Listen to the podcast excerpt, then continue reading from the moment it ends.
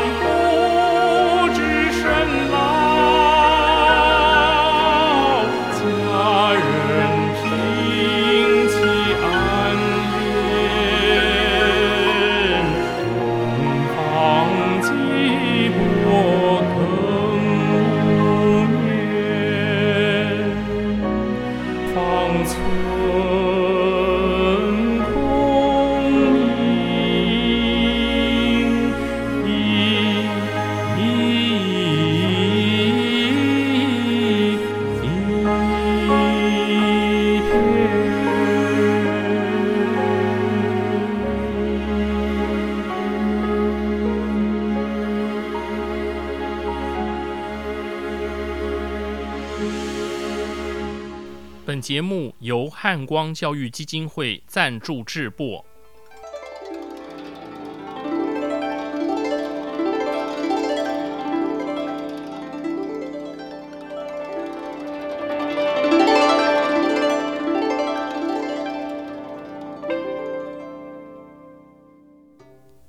各位听众朋友，大家吉祥，大家好，我是简崇元。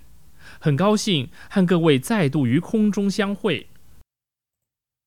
男儿有泪不轻弹，只因未到伤心处。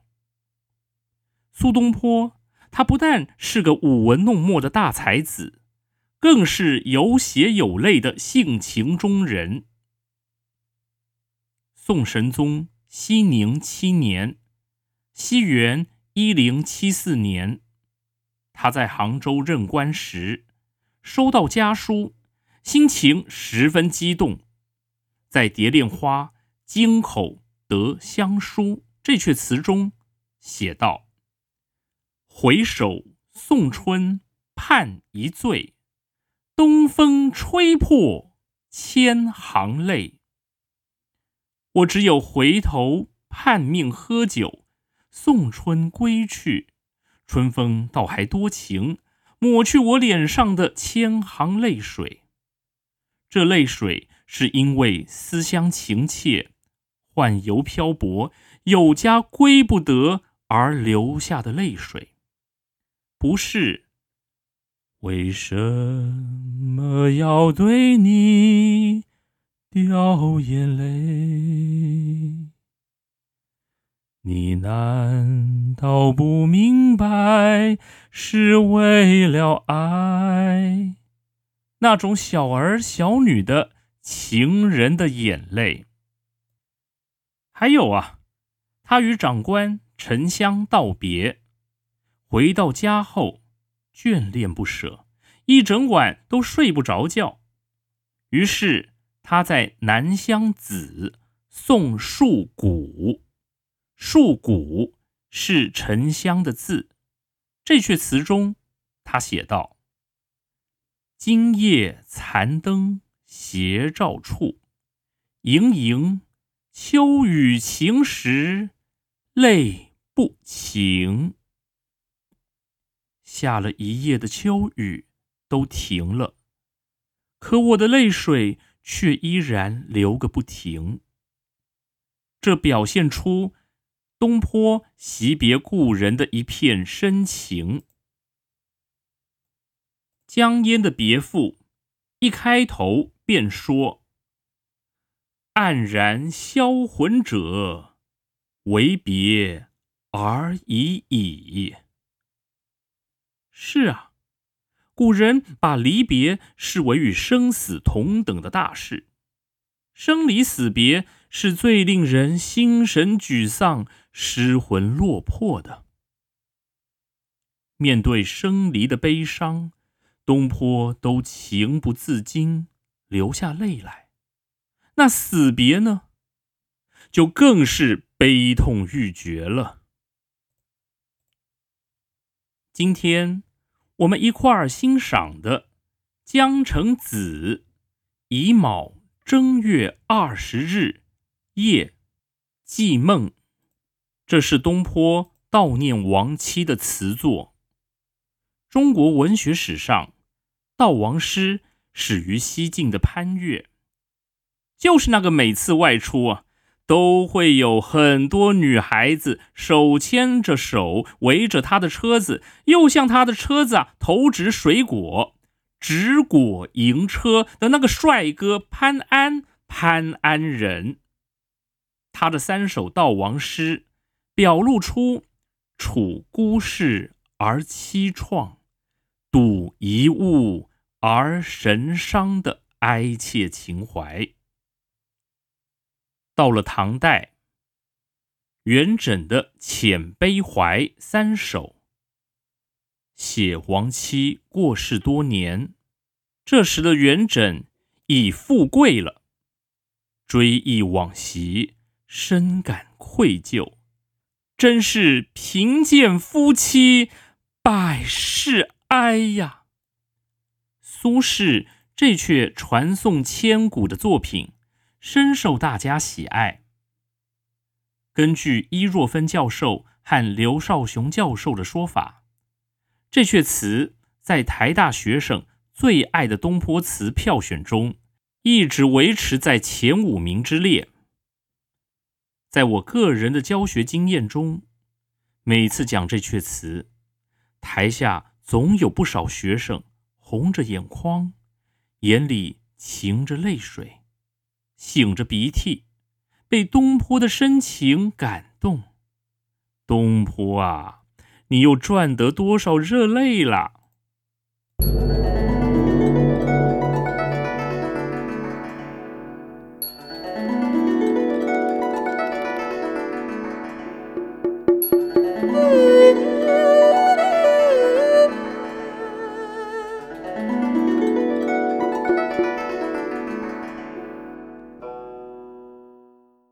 我们常说，一个成功的男人背后一定有个伟大的女人。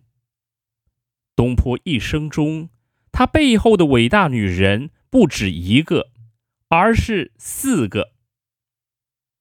第一位是他的母亲程太夫人，第二是他的第一任妻子王弗，第三是他的继室。王润之，还有第四位就是他的侍妾王昭云，他们在东坡不同的人生阶段，分别扮演了教导、陪伴、支持、照顾的角色。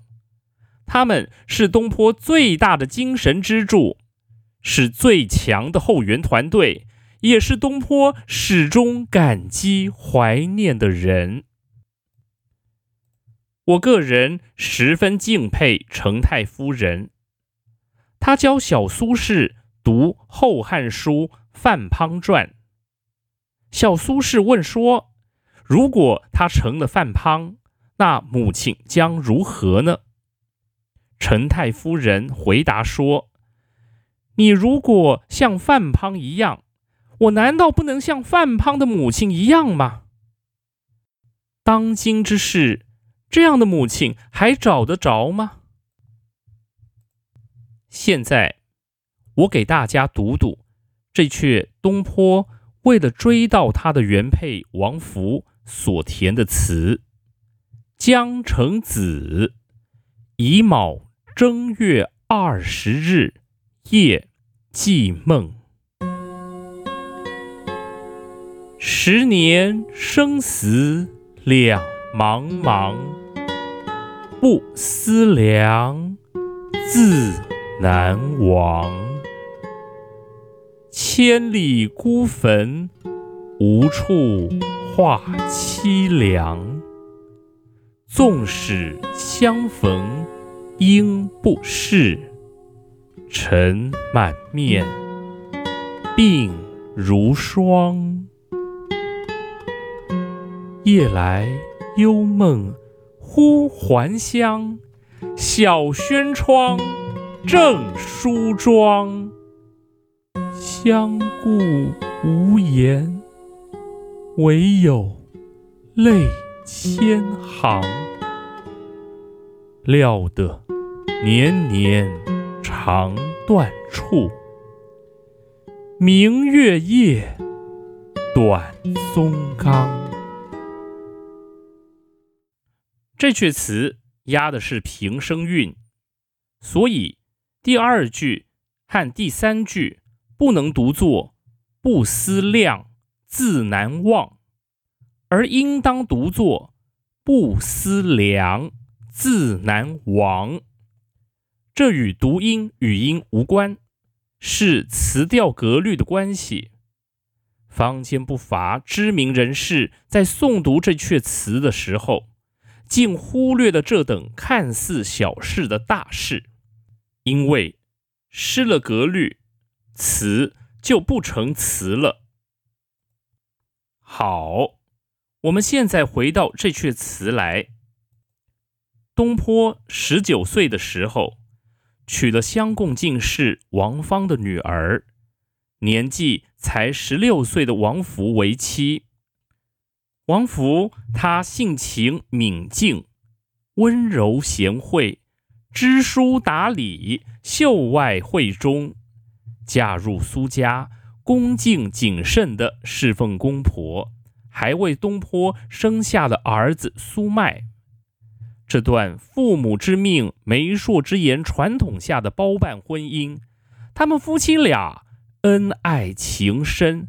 真可说是幸福美满的不得了啊！东坡考上进士，并通过制科考试后，他被派往陕西凤翔任官。根据王妻王氏墓志铭的记载，王福知道东坡是个性情中人，看他初入仕途。担心他心直口快，惹祸上身，日以先君之所以借事者相遇也。他经常以家翁苏洵昔日的教诲提醒夫婿东坡。东坡是误入丛林的小白兔，总是轻易相信他人，所以王弗得时刻替他留意。当有客人来找东坡时，王弗立屏间听之。他不时站在屏风后面，听东坡和访客谈话。如果发现对方说话刻意逢迎或言不由衷，他就劝东坡远离他们。事后果如王弗所言，那些人呐。不可信任，不值得往来。东坡这才不得不佩服贤妻的眼光与见识。凤翔任期届满，在宋英宗治平二年（西元一零六五年）二月，苏东坡回到京城，进入使馆任职。同年五月。二十七岁的王弗一病不起，令人羡慕的神仙眷侣般的美满生活戛然而止。东坡满怀悲痛，把妻子的灵柩暂时停放在汴京城西。正所谓福无双至，祸不单行，谁也料想不到，隔年父亲苏洵。也因病辞世，于是苏轼、苏辙兄弟两人护送父亲灵柩还乡，同时也将王弗归葬眉山。宋神宗熙宁元年（西元一零六八年）七月，父丧期满，东坡迎娶王福的堂妹王润之为继室。这阙词的题目：乙卯正月二十日夜祭梦。中国古人以天干地支纪年，乙卯是宋神宗熙宁八年（西元一零七五年），东坡四十岁，当时他担任密州知州，密州就是现在的山东省诸城市。这一年的正月二十日晚上，东坡梦见了亡妻王福。梦醒后，便写下这阙词：“十年生死两茫茫。”王福去世至今已经十年了。如果是生离别，即使山高水阔。相隔的再远，还是有一分希望，终有再见的一天。然而，王福的死别是人鬼殊途，是隔着生死的界限。往生者对于人间是茫然无所知的，而人活着的对过世的人，不也是一样吗？一样的茫然无所知啊！十年生死两茫茫，写出了一死一生、杳无消息的怅惘感叹。漫长的十年岁月，东坡虽与王弗阴阳两隔，但他对昔日的美好时光始终无法忘怀。不思量。自难忘。这两句蕴藏着东坡最深挚的情意，不必刻意思念，自是无法忘怀。这正是一般夫妻的真实感受。平淡的生活，彼此的情谊似有若无的放在心里头，无需用言语表达。因为这夫妻情分早已成为彼此生命中最重要的一部分，想忘也忘不了啊。这也就像阳光、空气、花和水一样，我们时时刻刻需要它们，平日里并不觉察它们的存在，也不能体会它们的重要，一旦失去了。才知道他们的可贵。当时只道是寻常啊。过去朝夕相处，无话不说。可打从王福辞世之后，想再与爱妻倾诉这十年以来所有的酸甜苦辣、喜乐哀愁。分享种种的生命体验与生活经历，怎奈千里孤坟，无处话凄凉。他只身孤影，静静地躺在千里之外的坟墓里。唉，再也没有人能提醒我孰忠孰奸。再也没有人站立在屏风后，听我与访客谈话。再也没有人能告诉我谁是光明磊落的君子，谁又是居心叵测的小人。再也没有人为我礼家教子，爱我，敬我。我在外当官，回不了老家去。心中的无限凄凉，向谁诉说呢？唉，要是能穿越阴阳界，与爱妻重逢，这该有多好啊！可一切真能像过去一般美好吗？答案终究是残酷的。纵使相逢应不识，尘满面，鬓如霜。王福去世，他的生命永远停格在二十七岁那个时间点上。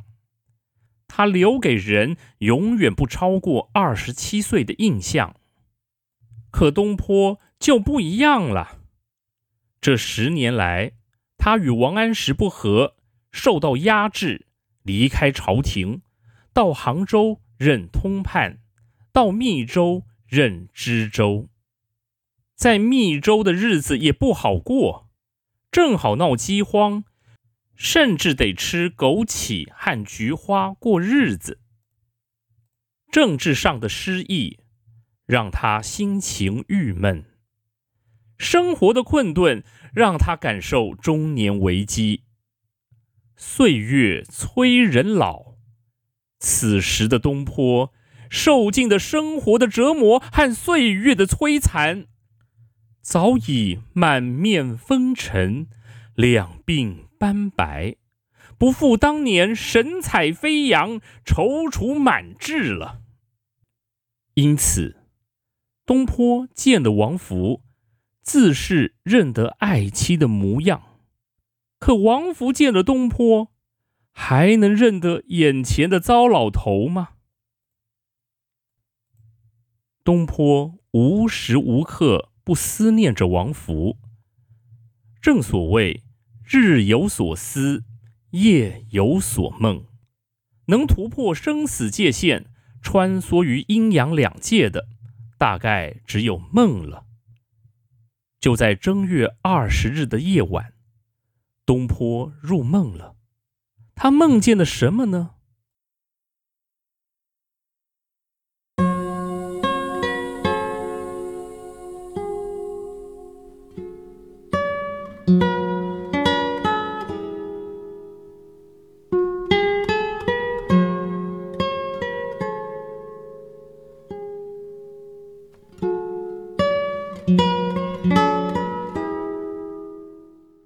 东坡的梦好真实。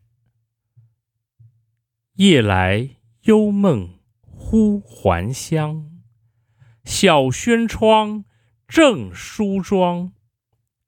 忽这一个字，把东坡的惊喜之情表露无遗。在隐约的梦境中，他忽然回到眉山老家，只见妻子。正在小窗前，对着镜子梳妆打扮。小轩窗，正梳妆，是寻常夫妻的家居生活片段，也是东坡夫妻恩爱生活的缩影，更是他生命永恒记忆中的一部分。夫妻俩好不容易见了面。没有久别重逢的卿卿我我，而是相顾无言，唯有泪千行。王弗看着尘满面、鬓如霜的东坡，既惊讶又不舍，而东坡也满怀着伤感与彷徨。他们两眼对望。手牵着手，此刻他们无需言语，就能彼此体会交流双方最深挚的情谊。于是，这份情谊化作千行泪，其中不知有多少人世的苦涩与辛酸呢？在梦中，夫妻俩流着泪。东坡就在这悲痛中醒了过来，他发现自己泪眼婆娑。这时，东坡总算明白，王弗的死已是无法改变的事实，这份伤痛永难断绝。年年岁岁，岁岁年年。东坡对王弗的思念之情，不思量，自难忘。每当想起那画面，料得年年肠断处，明月夜，短松冈。那皎皎明月照耀着长着小松树的山冈上，便潸然泪下，痛断肝肠。因为那是千里孤坟的所在，是爱妻的长眠之处啊！这一片凄清幽独的景象，象征东坡始终不渝的深情与无穷无尽的哀伤。不瞒各位说啊，我是泪点极低的高敏感族群，每回读这阙词。讲这阙词的时候，面对东坡的真情与至诚，总是不能自已，也被东坡赚走了好几斗泪水。有人问我为何如此，我想，人们面对美好事物的消逝，总是黯然销魂，大家应该都有这样的感觉吧。由诗文中所写的生离死别，从而联想到个人的际遇，想到自己的爱恨得失，不知不觉地产生共鸣，彼此同情共感，于是感伤他人变成了感伤自我。你我的眼泪就这么不知不觉地掉下来。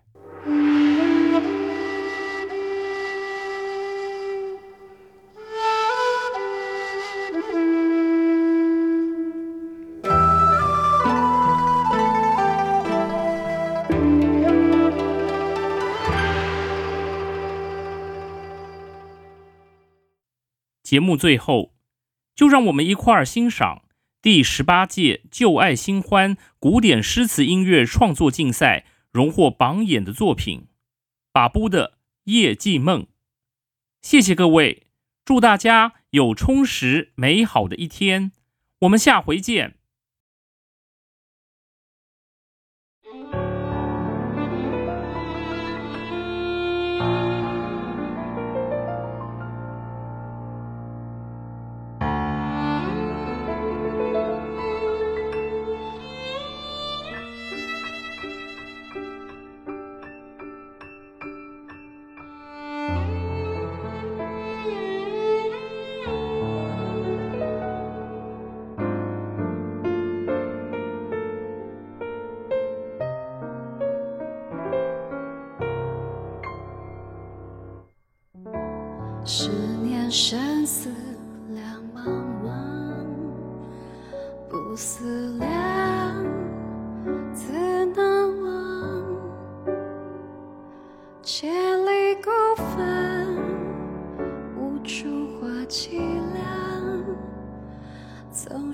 相逢。